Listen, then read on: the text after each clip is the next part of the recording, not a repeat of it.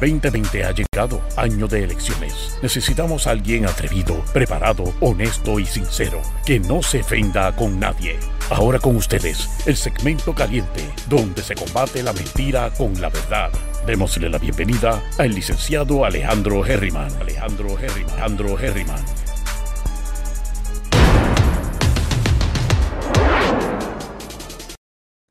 Saludos mi gente, bienvenidos y bienvenidas una vez más a Geriman TV. Hoy tenemos una intervención especial. Vamos a hablar sobre dos temas específicamente. Uno de ellos siendo eh, una decisión del Supremo de Puerto Rico, que es de las pocas decisiones que benefician o pretenden beneficiar, en teoría, al consumidor y tiene que ver con los préstamos hipotecarios y la definición de lo que significa la buena fe.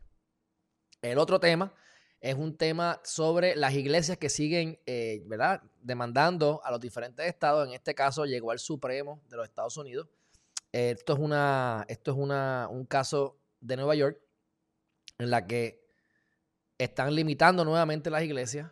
La iglesia va a corte y decide el tribunal a favor de la iglesia de manera dividida, 5-4. Vamos a discutir eso y unos casos adicionales eh, relacionados al tema, no al caso porque son en otros estados, pero al tema para ver las diferentes decisiones que se están tomando y cualquier tipo de comentario que tengamos, porque hoy tenemos aquí de invitado al licenciado Carlos Chévere. Así que vamos a darle la bienvenida.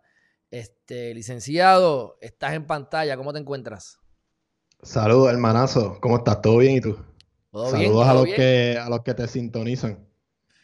Sí, sí, no, pues estamos gozando, gozando. Estaba ahorita yo caminando en la playa, llegamos de la playa, nos bañamos, nos preparamos, hacemos el en vivo y adivina qué voy a hacer después. ¿Qué vas a hacer después? Voy para la playa de nuevo, ¿qué más? Mira, este, cuéntamelo. ¿Qué está pasando? Empezamos con el tema de, la mediación. ah, pues sí, pues dale. Pues, pues, déjame hacer una breve, quiero hacer una breve, un trasfondo rápido. En el 2013, cuando yo todavía era estudiante, publiqué en, el, en la revista del Colegio de Abogados un tema sobre la mediación. Y una de las cosas, ¿verdad? Tenía que ver más bien con la mediación, eh, específicamente en el caso de los menores de edad, porque, eh, pero cuento algo corto, lo que descubrí en ese momento era que los jueces no tienen idea de lo que significa mediación y en casos de familia, por ejemplo, le decían a las personas, mira, pero es que aquí yo estoy, yo medio, yo medio en, en, mi, en, mi, en, mi, en mi tribunal, en mi sala. Pero lo que la gente, lo que no entiende ese, ese juez, por ejemplo, es que lo que él decida es vinculante, la mediación es vinculante, por lo tanto hay unas repercusiones adicionales y no es mediación por definición. Además de eso, entra entonces lo que es la mediación compulsoria para los préstamos hipotecarios cuando están en proceso de ejecución.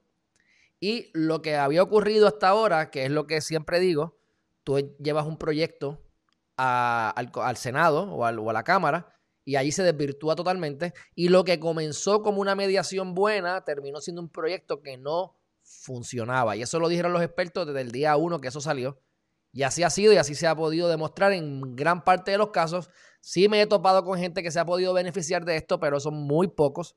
Y una de las estrategias que el banco ha hecho es, te comienzan el proceso de ejecución y empiezan entonces a, amasarte, ¿verdad? a acariciarte la barbilla, pidiéndote 500 documentos, diciendo que vas a mediar. Al final del día, termina sin poder mediar porque lo que te ofrecieron fue una porquería que no valía la pena. Dijiste que no, entonces van al banco y al tribunal y dicen, mira, no, rechazó mi mediación, continúa con la ejecución. Y entonces, como el proceso de ejecución, para la que lo que la gente no sepa, los que, los que no sepan, pues es un proceso bien riguroso, toma meses, puede tomar un año, pero hay unos pasos a seguir que si uno de esos pasos se incumple, el proceso comienza desde el principio. Y como parte de las obligaciones del banco es que le expliquen al consumidor todas las opciones que tienen, que a mi juicio no lo hacen así, por supuesto, dicen lo que les conviene.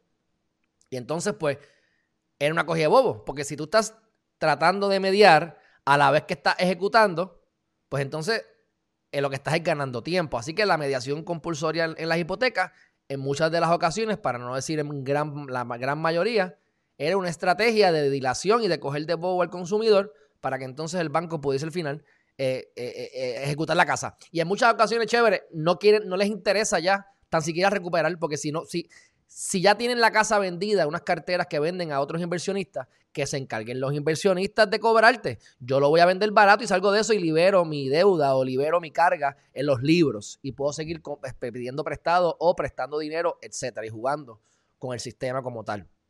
Así que ahora en este caso se define lo que es la buena fe. Así que chévere, cuéntame, ¿qué es lo que, es lo que establece este caso y pues, cómo esto puede pues beneficiar al consumidor? Este caso está relacionado con la ley número 184 del 2012.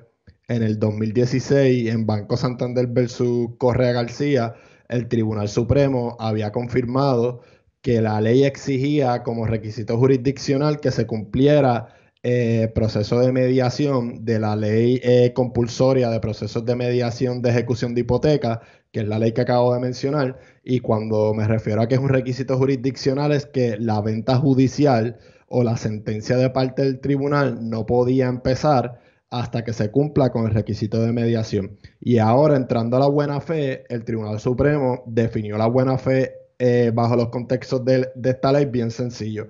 Si un banco o un acreedor hipotecario no te dice todas las eh, alternativas que tú tienes en el mercado en este proceso de ejecución de hipoteca, el banco no cumple con la buena fe eh, requerida por la ley 184 del 2012. Así definió la buena fe en estos procesos de ejecución de, hipoteca y mediación. Son pero son varios pasos. Está eso. Sí, eh, en cuanto a los pasos, sí, los pasos ellos fueron por encima de los pasos otra vez, pero lo importante del caso es que si el acreedor hipotecario no te dice, mira, tú tienes estas alternativas, o, como tú estabas mencionando, a veces ya el banco vendió las carteras, ¿me entiendes? Y no necesariamente le, interesa eh, de buena fe continuar con el proceso de mediación y no te dice, mira, tú tienes alternativa X o tienes alternativa Y. Si el banco no te dice todas, todas, todas las alternativas, no cumple con ese requisito de buena fe. En cuanto a los pasos, el primero es que las partes, las partes deben ir preparadas para negociar y llegar a un acuerdo. Lo mismo que hablaste, si el banco no quiere, eh, eh, ya vendió la cartera y, no, en verdad no le interesa la mediación, pues ya está incumpliendo eh, con ese primer paso. El segundo paso, las partes deben llevar a la vista o al acto de mediación toda documentación que requiere proceso de mediación y, el representante del acreedor hipotecario debe, debe tener autoridad para llegar a un acuerdo. Eh, que obviamente pues, tú como deudor le deberías de exigir a, la persona con la que tú estás negociando, mira, enséñame prueba de que tú eres un agente eh, conforme a la ley del banco para llevar esto, esto. Entonces, por último, como mencioné, pues los acreedores deben de proveer a los deudores todas las alternativas disponibles en el mercado como modificación de préstamos, análisis de virtud de programas federales como el HAMP, que es el Home Affordable Modification Program, o el Home Affordable eh, Refinance, Program, que es el HARP, entre otros. Y también incluye alternativas que no dependen, que no dependen de la capacidad del deudor, como la venta corta, lo que le llaman short sale, o la dación en pago, entrega voluntaria de título, entre otras. La dación en pago, ¿verdad? Para los que no conocen o no son licenciados, la dación en pago es cuando yo tengo una deuda con un acreedor y cuando estamos negociando la deuda, acordamos dar eh, para extinguir una deuda algo diferente a lo que se acordó eh, en la obligación general. Por lo tanto, para hacer una diferencia rápida entre lo que es el short sale a nivel a, grosso modo y lo que es el dación en pago es básicamente yo debo 100 pesos ahora debo, ahora la casa vale 80, pues entonces la vamos a vender un short sale autorizada por el banco en 80. ¿Qué pasa? Puede ser que en 80 el banco diga, santo y bueno, no te voy a cobrar los otros 20 y se acabó. Eso sería dación en pago, porque entonces aunque se, se un, precio menos, se extinguiría la deuda o se cancela la deuda o se eliminaría la deuda de tu crédito y de, tus obligaciones como si lo hubieses pagado completa. En el caso de, de los short sales, a veces tú dices, está bien, te lo permito vender 80, pero me debes 20 todavía. Ahora no tienes la casa, pero me debes 20. Eso yo creo que podemos decir eso, ¿verdad? En, en, lo que es el, lo que estación en pago, ¿verdad? Y, nada, correcto. Eh, lo, lo, explicaste perfectamente. Entonces, nada, en cuestión de los hechos, pues esto fue un caso, ¿verdad? Bastante sencillo con relación a los hechos. Y es que, pues, tenemos una persona que era psicóloga. oye, perdóname, me alegro que ya han llegado al Supremo. No sé cómo, de verdad, porque hay que querer llegar, hay que querer llegar al Supremo para llegar con este caso, porque tú te vas a quiebra y olvídate que lo pague el diablo. O sea que yo no sé los parte, pero me alegro que ya haya llegado. Esto, lleva ya siete años. Siete años.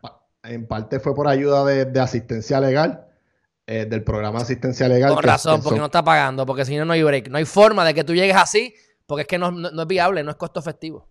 Y pues entonces con todo esto que pasó y como tú mencionas, llevan tanto tiempo litigando, entonces pasó entre medio María, pasó terremoto y ha pasado toda esta crisis eh, en los bienes inmuebles en Puerto Rico, pues que con más razón eh, acogieron el caso más, más rápido, entre comillas, porque se tardó siete años eh, y discutieron. Pero en cuanto a los hechos, pues bien sencillo, una psicóloga pagaba X cantidad de hipoteca con el banco, entonces el banco pasó a Scotiabank y entonces mientras pasaban los años, eh, la mensualidad de esa hipoteca eh, le, empezó a aumentar. Y entonces en una de las reuniones de mitigación estaban en la cita de lo que le llaman el loss mitigation y el banco bien rápido le dijo, ah, no, tú no aplicas para ese proceso, eh, te chavaste.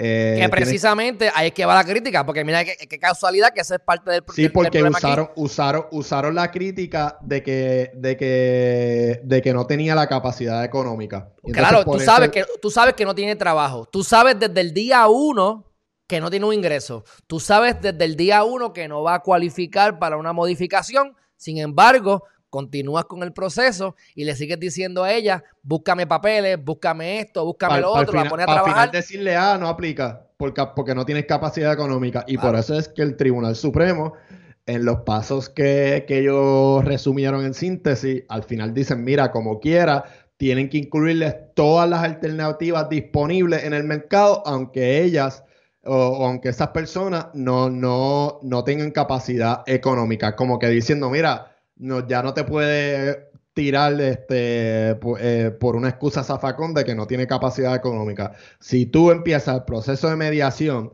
que es requerido por ley, tú tienes que garantizarle la buena fe, porque como tú bien dices, esa conducta de que, ah, empiezo el proceso de mediación, pero te acaricio la barba y, te sigo ahí eh, molestando, pues no demuestra buena fe de parte del acreedor eh, hipotecario, porque te pedí un montón de documentos, sabía que no tenías ingresos, sabía toda la situación que te está pasando y, al final te, te como quiera ahí te... ok, esto, esta decisión yo la veo, ¿verdad? Todavía me pregunto cómo van, a, cómo van a asegurarse de que la buena fe se dé, porque quiero dar un ejemplo que no tiene nada que ver, pero una analogía. En los casos criminales, los fiscales tienen el deber de que si encuentran una prueba exculpatoria, o sea, una prueba que pudiese hacer que el acusado saliera libre, ellos tienen el deber moral, ético y cuánta cosa para decirlo. ¿Cuántas, ¿En cuántos casos tú has visto que eso pasa? ¿Y cuántos fiscales se han desaforado por eso? Cuando tú analizas eso, te das cuenta que van para mí van a seguir, van a, van a buscar otra vuelta a la cosa para seguir estirando el chicle. O sea que yo no, no creo que esto sea muy práctico, pero, pero por lo menos hay una intención y es de Kortov, que yo le tengo más miedo a Kortov, tú sabes. Sí, yo eh, también. son medio retrógrados. Pero mira, nos están haciendo aquí una pregunta. Charles este, dice que si esto aplica a un second home y si esto es, se hace de manera retroactivo. Que tú sepas. Esa parte, yo me imagino que sí, pero no sé. No tengo idea. Bueno, en la opinión yo no leí nada. Yo tendría que chequearlo otra vez. Eh, pero bueno, la tengo aquí, déjame hacer un rápido un, search. Por lo menos yo, entiendo, yo, yo, yo, asumiría, no estoy seguro, ¿verdad? Me lo estoy inventando, pero por lógica asumiría que a Second Home sí aplicaría. Y a Second Home sí, porque eh, es lo mismo, o sea, la ley, la ley no hace distinción de que si eso es un. O sea, tú eres dueño de una propiedad, tiene una deuda hipotecaria, eh, aplica la, la, Ahora, la pregunta yo creo que va dirigida a que si ya yo estoy en un proceso de mitigación o ya yo estoy en un proceso de ejecución de sentencia o de ejecución, o, a lo mejor estoy en el proceso, no, no es ejecución de sentencia, simplemente estamos todavía en el proceso de todos esos requisitos y los mega requisitos que hay que hacer como banco para poder cumplir. Si entonces ahora el juego cambia y se le aplica la buena fe nueva. O sea, si es retroactivo. Ahí no sé. Mira, pues, también, no sale nada. el tribunal no menciona nada de, de la retroactividad Lo único que hablan de retroactividad aquí es unas enmiendas que se le hicieron a, la ley 184 eh, cuando el acreedor hipotecario desestimaba la demanda y pues no, lo, no hacía el proceso de buena fe pues para incluirle unas penalidades y no lo hicieron retroactivo. Pero exacto, mira lo que veo aquí, aquí encontré esto. Dice en el footnote 24, dice, la Asamblea Legislativa dispuso que la Ley 38 tendría una vigencia inmediata luego de su aprobación. No sé lo que están discutiendo aquí, pero más abajo dice, nótese que la Ley 38 no es de carácter retroactivo, por lo que este caso claramente se resuelve al amparo de la Ley 184 de 2012. En consecuencia, no son de aplicación las enmiendas integradas en el 2019 debido a que la demanda del caso ante nuestra consideración fue presentada en el 2014. Anterior, sí. ¿Qué tú entiendes ahí? Nada, que, que, que, que, están aplicando esa ley 38 del 2019 y, y, que no, pero es particularmente a los Esa este parte, esa parte, o sea, lo, que sea, lo que sea el amparo del de la ley de 2012 te, le aplica aunque eso haya empezado ya y haya sido después del 2012. Ahora, hay unas cosas específicas en esa... La ley del 2012, pues está vigente antes de empezar la demanda, es lo que entiendo por, por el análisis, que todo dependería de, la situación de hecho. Si tenemos una situación de hecho mañana en donde ocurre por de lo mismo y están cinco años litigando y llega otra vez al Supremo, pues yo creo que el Supremo tendría una nueva controversia, analizar pues si, si esas enmiendas de, de, la ley 38 del 2019 aplicarían. Y yo entendería que sí, porque una situación de hecho que está ocurriendo eh, después de, aprobada la ley. bueno, pues la respuesta así a grosso modo, Charles, es que debe aplicar a Second Home, 99.9 eh, para no decir 100% seguro, y 90% que aplicaría también, aunque fue previo, si fue después del 2012, después de la ley que se aprobó en el 2012, pues por lo menos lo que esté en esa ley aplicaría. Este, dice él que el banco indica que para Second Home no hay alternativas, solo pagar la deuda. Las alternativas son para residencia principal. Bueno, pues eso hay que averiguarlo. ¿Qué tú crees? Este, habría, habría que hacer una investigación más. Lo que, pasa, lo que pasa es que, mira, lo que pasa es que eh, yo creo que Charles ahí tiene razón. Mira lo que dice aquí. Cuando vas, a, cuando vas al caso arriba, déjame compartir la pantalla. Cuando vas al caso arriba, dice aquí, déjame también compartirla contigo para que tú la veas. Yo, tengo aquí el, caso que no necesariamente, o sea, lo estoy viendo en mi pantalla. Yo en mi. tengo aquí un revuelo, hombre. Eh, bla, bla, bla, esto es Safari. Ok. Ahí dice, materia. Ley de mediación compulsoria, requisito jurisdiccional de mediar de buena fe en la vista de mediación compulsoria, compulsoria en los casos de ejecución de hipoteca de una residencia principal. Lo que significa que esto es de residencia principal y lo que significa que esto es así, chévere, porque lo que, están, lo que te están garantizando es que no te quedes en la calle. Por lo tanto, Ajá, eh, bueno, si tú tienes un second home y ya tú tienes ya no, lo que casa... sí, es verdad, es verdad. Charles, tienes razón.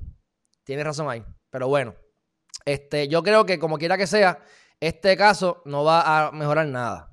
En la práctica yo no lo veo, yo no, yo no veo cómo en la práctica lo van a hacer viable. Pero eh, tienes razón, Charles. Lo, lo único que a mí se me ocurriría en cuanto a la buena fe es que el acreedor hipotecario tiene que poner al tribunal de primera instancia eh, en una posición donde el tribunal diga, oye, tú, acreedor hipotecario, tú le ofreciste todas las alternativas disponibles al deudor. Eso en cuanto a la practicabilidad, eh, es lo único que yo pienso que, ¿verdad? que, esta decisión eh, tiene impacto, ¿verdad? Pero eso requeriría que los jueces se sepan todos los procesos de mediación, de ejecución de hipoteca, se sepan cómo funcionan los bancos, cómo funcionan todo este proceso y pues si no saben bien cómo o no están bien orientados, pues, pues, pues, ¿cómo el tribunal va a saber que el acreedor hipotecario le dio todas las alternativas disponibles al deudor hipotecario? Eso van a ser litigios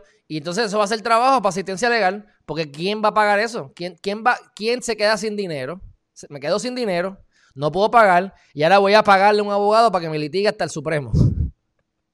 Alguien no va a cobrar, alguien no va a cobrar. Pero bueno, este, aquí estoy compartiendo en pantalla una cuestión ahí que se llama de las buenas prácticas. Yo sé que tú te pones nervioso cuando te comparto la pantalla, pero déjame ponerte Este, mírala ahí. Dice, buenas prácticas. Esto salió también de la misma noticia de Noticel. Esto es de eh, Ayuda Legal PR. Yo, si no me equivoco, creo que Ayuda Legal son los que son gente que, que me gustan, que tienen información buena para el público. Y aquí te dicen las supuestas buenas prácticas institucionales financieras. Dice que tienes que tener un personal capacitado, que vas a tener la mitigación de pérdida, vas a tener la, ofrecer la, información supuestamente adecuada y oportuna y correcta sobre la, mitigación. ¿Qué, qué eh, significa dual tracking ahí cuando ellos dicen pues, contra el ah, dual tracking? Pues no sé qué significa, pero si me, si me, preguntas a mí, déjame, déjame averiguar aquí. Pero si me preguntas a mí, no, no sé si vaya a ser lo del lo, de la, lo, que, lo que te dije ahorita. Déjame ver. Dual tracking. Banks. Déjame ver.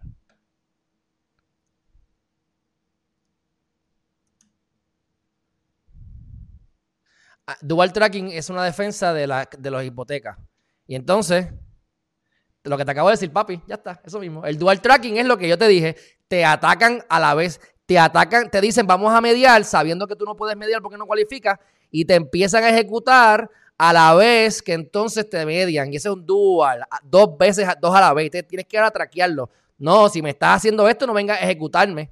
No, eso, en principio. Eso lo hace súper oneroso para el eh, deudor.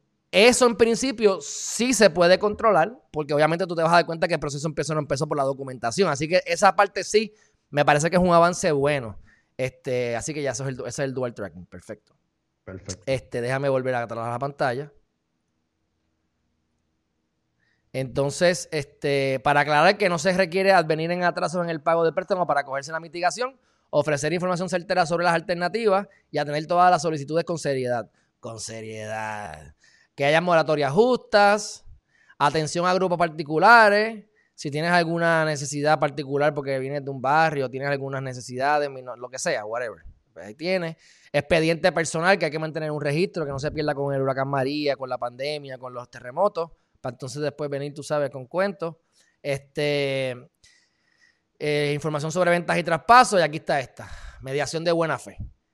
Velar porque sus representantes en procesos de mediación cumplan con su obligación de ley de actuar con buena fe y estar autorizados para tomar decisiones. O sea que en otras palabras lo que ellos quieren es, porque ese es el otro truco, vas a negociar con el banco y cuando vas a llegar a un acuerdo, ah, este es el acuerdo que tienes que aceptar porque yo no estoy autorizado a hacer acuerdos, tengo que hablar con mi jefe de jefe, de jefe.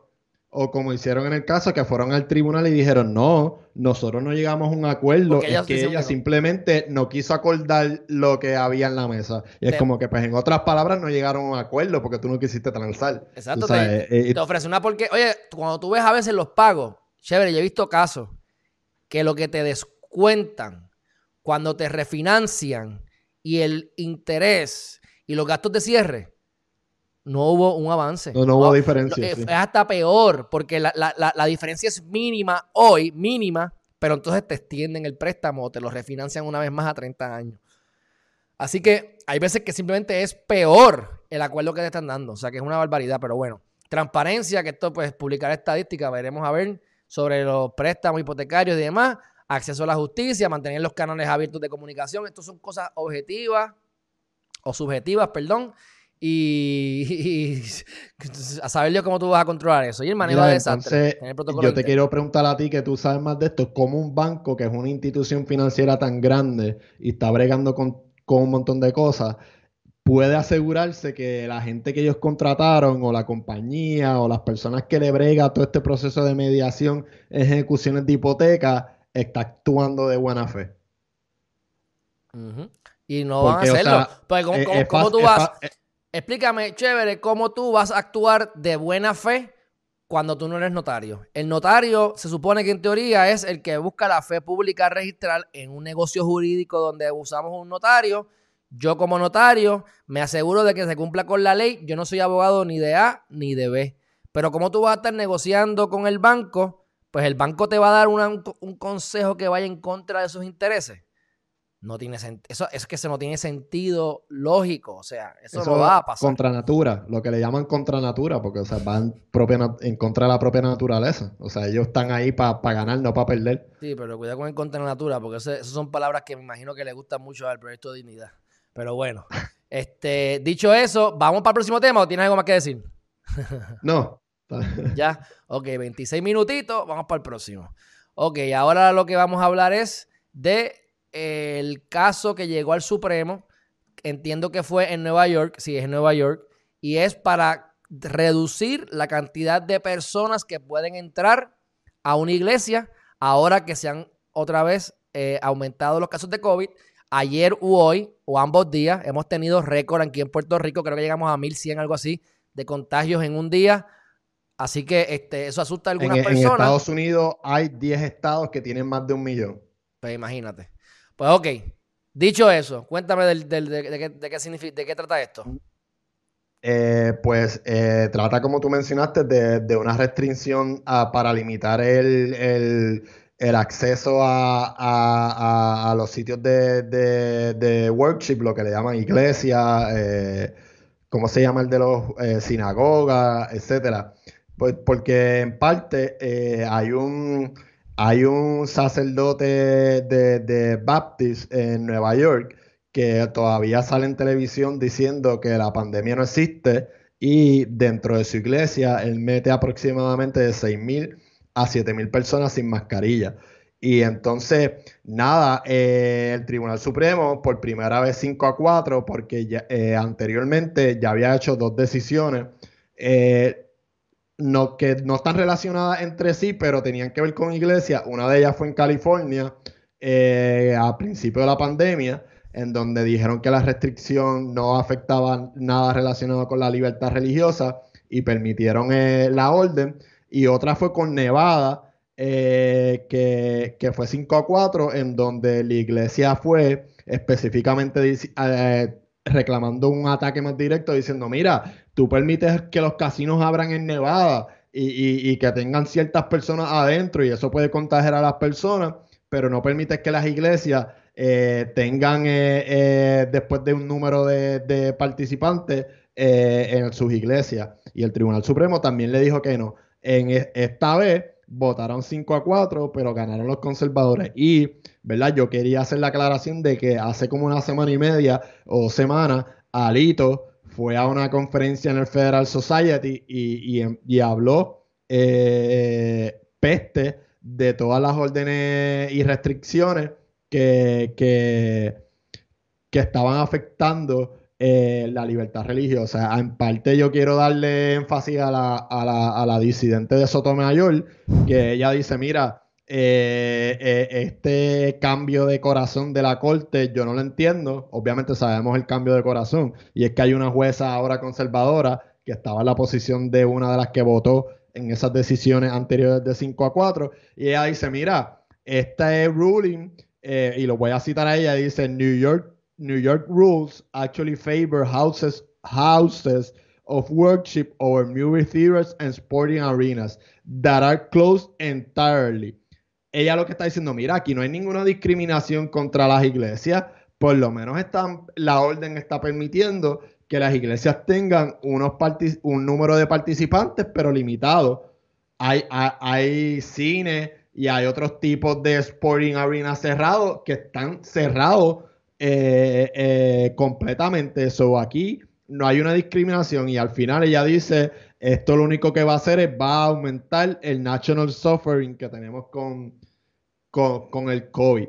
Y, no es una decisión, ¿verdad?, que, entra completamente en la doctrina de libertad religiosa, pero nos puede dar un avance de de lo que viene por ahí y ya en los pasados años, antes de, que Barrett llegara a la corte, el Tribunal Supremo ha cambiado su énfasis un poco en cuanto al balance que debe de haber entre la libertad de culto y la separación de iglesia y Estado y se ha, se ha movido ahora a, a menos balance y a otorgarle mucho más discreción eh, a las entidades religiosas. Y por ejemplo, yo, yo apunté aquí unas cosas que, que, averigüé.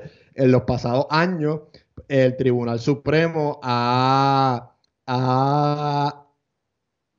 le ha dicho a corporaciones religiosas, mira, tú no tienes que cumplir con el Obama, que eh, hay una, hay en el derecho constitucional y en la libertad religiosa, hay algo que se llama la excepción ministerial, y es que si yo trabajo por ejemplo, en una escuela que es completamente religiosa y yo soy un maestro, si yo no estoy haciendo funciones ministeriales de la, de la iglesia dentro de la escuela, pues yo no aplico bajo esa excepción y, por ejemplo, la iglesia me tendría que, garantizar leyes de derechos civiles. Eh, Entonces, ¿qué pasaría ahora si yo, voy a, si yo voy a dar clase de derecho en la católica? ya, no tengo que ir a la iglesia, ya no tengo que ir a la iglesia los domingos y confesarme con el cura de la esquina. Para trabajar ahí. Bueno, porque es que lo que pasa es que si tú eres profesor nada más puramente, pues tú no caes bajo la excepción porque no eres un ministro de la iglesia. Pero si el que te está dando la clase, por ejemplo, la clase de teología, es, un sacerdote, pues ya sí, porque él es un ministro de la iglesia. A esa persona, por ejemplo, eh, la iglesia no tendría que garantizarle derechos civiles o, cuidado bajo Obama, que si, es en Estados Unidos. Eh, eh, y pues con Barrett lo que vamos a tener ahora en la Corte Suprema es un enfoque más directo o más, sí, más directo a, la discreción eh, de las organizaciones religiosas. Nos vamos a olvidar de querer establecer un balance entre la separación de iglesia y Estado y la libertad de culto y le vamos a dar mucha más deferencia y discreción a, a las organizaciones religiosas. O sea que no están de acuerdo con esta decisión. No, no estoy de acuerdo con ella porque como dice Sotomayor, mira, yo no te estoy cerrando la iglesia por completo. Yo simplemente te estoy limitando en una orden ejecutiva cuántas personas pueden ir a tu iglesia. Yo cerré los cines por completo, yo cerré las canchas de deportes por completo. Pero en caso de Puerto Rico, las galleras pueden, la playa no. Eso es inconstitucional. No es lo mismo, no está pasando algo similar que le está dando, puedes ir a, puedes ir al, ¿sabes? Porque ese es el argumento, o sea, yo, yo, yo puedo estar de acuerdo contigo, en, en, en, o sea, puedo estar en desacuerdo con la decisión en principio, pero sin, sin analizarla mucho y cuando yo me tiro al charco rápido, yo estoy de acuerdo hasta cierto punto porque no hay prueba de que están contaminados. ah, hay un caso, hay un loco que tiene 6.000 personas en la iglesia y dice que eso no existe. Bueno, pues el tipo está loco porque esto existe. Que no sea tan malo, que sea un virus, que, que, que, que lo que tú quieras verlo y minimizarlo, puedes tener razón. Que eso a muchas veces lo que hago yo.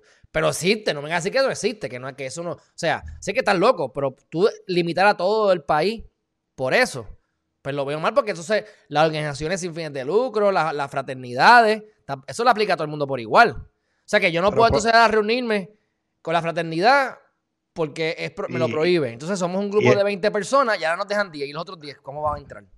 Y en el caso de la callera, ¿verdad? Que que ya a nivel federal son ilegales. ¿Entiendes? Que hay un campo ocupado, que, que hace menos sentido eh, eh, esa discriminación que se está haciendo eh, en la orden ejecutiva. Pero sí estoy totalmente de acuerdo con lo que tú dices. Y mira, hubo un caso en el 1990 que se llama Division of Employment versus Smith y es una decisión de Scalia. Y ahora con la nueva mayoría conservadora, eh, ya, ya se vieron los argumentos orales y posiblemente revoquen este caso. Y este caso dice, en síntesis, que las leyes neutrales que aplican por igual a todas las religiones no violan la constitución, incluso si tienen un impacto incidental en el ejercicio religioso. Y el Supremo posiblemente revoque esa decisión. Ok, entonces tú hablas de que Robert digo, tú hablas no, lo dices tú, pero yo, esto está alto de conocimiento de que Robert siempre es, ¿verdad? El, el swinging vote, ¿verdad?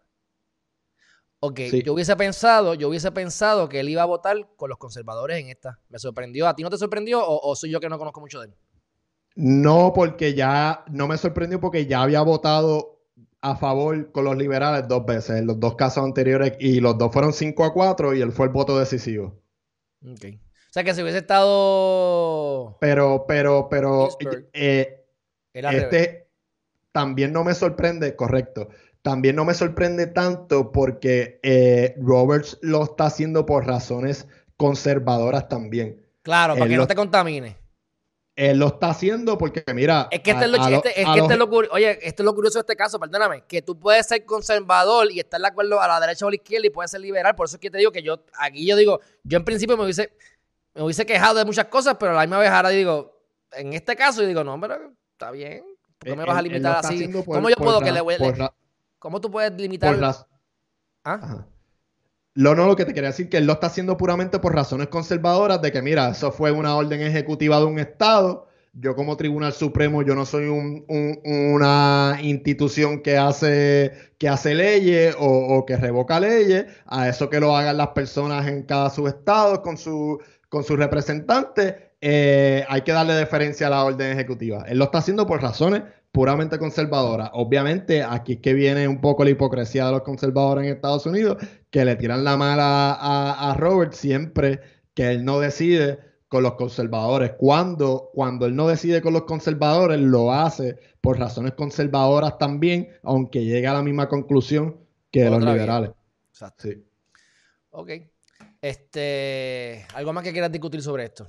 Sí, nada, este, que ayer recientemente salió una noticia, hubo un pastor en Luisiana que, que Luisiana tiene una orden ejecutiva donde limita eh, esto que venimos hablando de, las religiones y entonces este pastor violó las restricciones que, el Estado impuso y entonces ahora eh, está expuesto a un procedimiento criminal. Y entonces él pidió un certiorario al Supremo Federal eh, para que lo revelaran de, ese proceso criminal que, él se está viendo expuesto eh, por supuestamente violar su, libertad religiosa y su libertad de culto. Y el Supremo dijo que no iba a coger el caso y pues que él tenía que atenerse a las consecuencias de sus acciones. Porque a, diferencia, a diferencia de, este caso con el de Nueva York, por ejemplo, bajo la, nueva orden de, de cómo y cómo y, estos pastores o, órdenes religiosos no violaron la ley primero para después pedir amparo de la Corte del Tribunal Supremo. Ellos pidieron primero el amparo, esperaron que, lo declaran al lugar y entonces vamos. Sí, siguieron, la, siguieron las órdenes y se quejaron de ellas. No las obviaron y después pidieron perdón. Ok. Bueno, pues, santo y bueno. Nos veremos el domingo en la iglesia entonces, chévere. Bueno, está bien. Que Dios los bendiga. Pues, hermanazo, algo más. Gracias. Ya estamos. Estamos. Dale, dale, dale. Pues un fuerte abrazo. Seguimos en comunicación. un abrazo, cuídate, descansa. Dale, bye bye. Igual, descansa, sí. Yo no me voy a acostar todavía, papo. Voy para la playa. Te veo, Lola. Hablamos. Bueno, mi gente, este, les voy a compartir algo bien rápido. Eh, que yo les he hablado de la página web les voy a compartir rápido cómo se va viendo la página web. Este, sé que estén pendientes. Estábamos haciendo, estábamos haciendo ahora una prueba. El, muchacho me está ayudando, me está haciendo una prueba. Y ahora, cuando estábamos en vivo, en la página se trepa arriba un video y sale el video que estamos grabando en vivo, que se alimenta del propio eh, eh, eh, YouTube. Miren aquí la página. Déjame ver aquí como yo la. Ahí está. Heriman TV. Ellos van a tener las home, las noticias, La vamos a estar, la estamos este, dividiendo noticias del día por temas, política, sexo y religión. Aquí vamos a tener, mi gente, vamos a hacer toda la promoción, toda la promoción va dirigida a que vengan a Herriman.tv. Aquí vas a tener todos los tipos de videos que yo hago. En este caso, pues tienes aquí el video en vivo cuando sale. Eh, aquí te pueden, aquí es que tienen que entrar a suscribirse. Todavía no, está habilitado, pero aquí se van a suscribir para que me den su email. Y entonces las notificaciones se las voy a enviar yo personalmente. Y aquí comienzan entonces los videos que van saliendo poco a poco. Este, política, sexo y religión es como el zafacón. Eh, miren aquí, que está ahí, Mariana Nogales. Y entonces, pues, ¿ves? Vamos el carrusel con los diferentes videos y esto se va alimentando de la página de YouTube Aquí, verán, un anuncio, no sé qué anuncio era aquí, me imagino que estaremos haciendo los anuncios para que ustedes vayan a buscar los otros cursos y cosas que vamos a estar proveyéndoles a ustedes. Aquí tenemos la parte positiva, positiva y mejoramiento personal. Y las noticias más importantes por tema. Aquí vienen siendo los, los clips cortos. Una vez nosotros, por ejemplo, en este video en vivo, se dividieron dos temas.